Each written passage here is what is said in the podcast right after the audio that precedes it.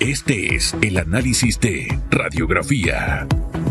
Félix Antonio. Don Félix Antonio Chávez, el hombre que no le tiran ya. Su análisis de hoy. No nada. ¿Cómo está Hugo, Susan? Para mí, como siempre, es un privilegio estar con ustedes en el análisis de radiografía. Eh, eh, ese lugar es privilegiado, ¿verdad? Allá lejos. Su análisis, estoy, doctor. Estoy lejos de los ya. Sí, sí. Su análisis. Mire, Mire ya, lo emplazó, ya lo emplazó. Mejor hágalo. Huele a dictadura, eh, Hugo, Susan, en el Partido Revolucionario Ah, Democrático. que de democrático, como lo vengo diciendo, no tiene absolutamente nada. Es un partido donde reina la dedocracia y los puestos de a dedo. Como lo mencioné eh, recientemente, el Partido Revolucionario Democrático, su cúpula específicamente comandada por el diputado y presidente de este colectivo, Bericio Robinson, violó la ley electoral con estas eh, 144 reservas. Ayer se hizo una eh, corrección leve y se, se dio una disminución en esta cifra a 114 reservas y llamaba la atención que estos eh, líderes del PRD habían reservado 52 curules para la Asamblea Nacional y la bajaron a 28. ¿Ustedes para quién creen que eran esas reservas? Para ellos mismos. Si usted es de los que creen en el planteamiento de la directiva del Partido Revolucionario Democrático y está en contra de los señalamientos que se han dado por eh, las supuestas eh, violaciones a este estatuto y el código electoral, y más aún si usted es del PRD, yo le invito que desde ya vaya a la página web del Partido Revolucionario Democrático, haga el ejercicio, ingrese al slash estatuto y vaya conmigo al artículo 184 del PRD. ¿Qué dice este partido? Habla de los principios que deben gobernar a lo interno y en las elecciones de este colectivo oficialista. La dirección de las campañas electorales en que participe el partido será responsabilidad exclusiva de la estructura de la dirección del partido. Las elecciones internas y generales deberán ceñirse en los principios a continuación. Equidad e igualdad de oportunidades.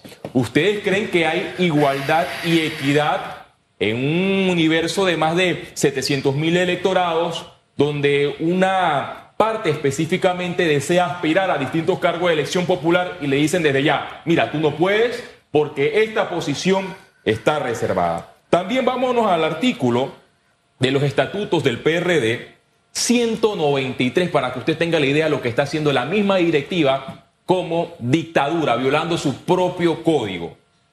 A excepción del candidato a vicepresidente de la República, la elección de todos los candidatos principales cargos de elección popular se efectuarán por el sistema de primarias. Escuche bien, primarias. Lo dicta el mismo estatuto del Partido Revolucionario Democrático. Esto quiere decir que en efecto se han reservado 114 eh, puestos, pero si se da el caso que en Bocas del Toro se reservan dos posiciones y que posteriormente el actual presidente de este partido dice, mira, esa reserva es para mí y de a dedo, automáticamente él ha incurrido en la violación del artículo 193 del PRD, lo que provocaría que cualquier militante de este colectivo político presente una acción de impugnación que deberá eh, dirimirse ante el Tribunal Electoral. El PRD llama la atención que en el PRD hay gente eh, que conoce del derecho, conoce del derecho electoral, pero al parecer no le han dado esas recomendaciones adecuadas a los dirigentes de decirle, oiga, esto huele a dictadura, esto huele a violación de los principios electorales, tomando en cuenta que ya con anticipación se había violado el artículo 355 de, del Código Electoral que habla del porcentaje, 40% de reserva, y que en efecto se envió al Tribunal Electoral y dijo el Tribunal Electoral, oiga, Partido Revolucionario Democrático, haga las adecuaciones porque se ha hecho un mal cálculo matemático con las reservas. La corrección es suficiente entonces. No es suficiente. No es suficiente y eso se va a ver en el transcurso eh, de los meses cuando ya estén definidos los precandidatos eh, a los distintos cargos de elección popular. Porque el PRD habla de primarias. Recordemos que uno de los primeros partidos eh, políticos en Panamá que hizo énfasis en las primarias, donde todas las personas, ya sean pobres o ricas, tienen esa función o ese privilegio de aspirar a un cargo de elección popular y competir de forma democrática. Eso se ha desfigurado Porque si hay, si un diputado en la Asamblea Nacional que respalda la candidatura de el precandidato extraoficial José Gabriel eh, Carrizo y automáticamente por respaldar esa línea política tiene su curul reservada, llega el calendario electoral del tribunal y dice donde ya se deben conocer los nombres y si esta figura de, este, de esta circunscripción tiene automáticamente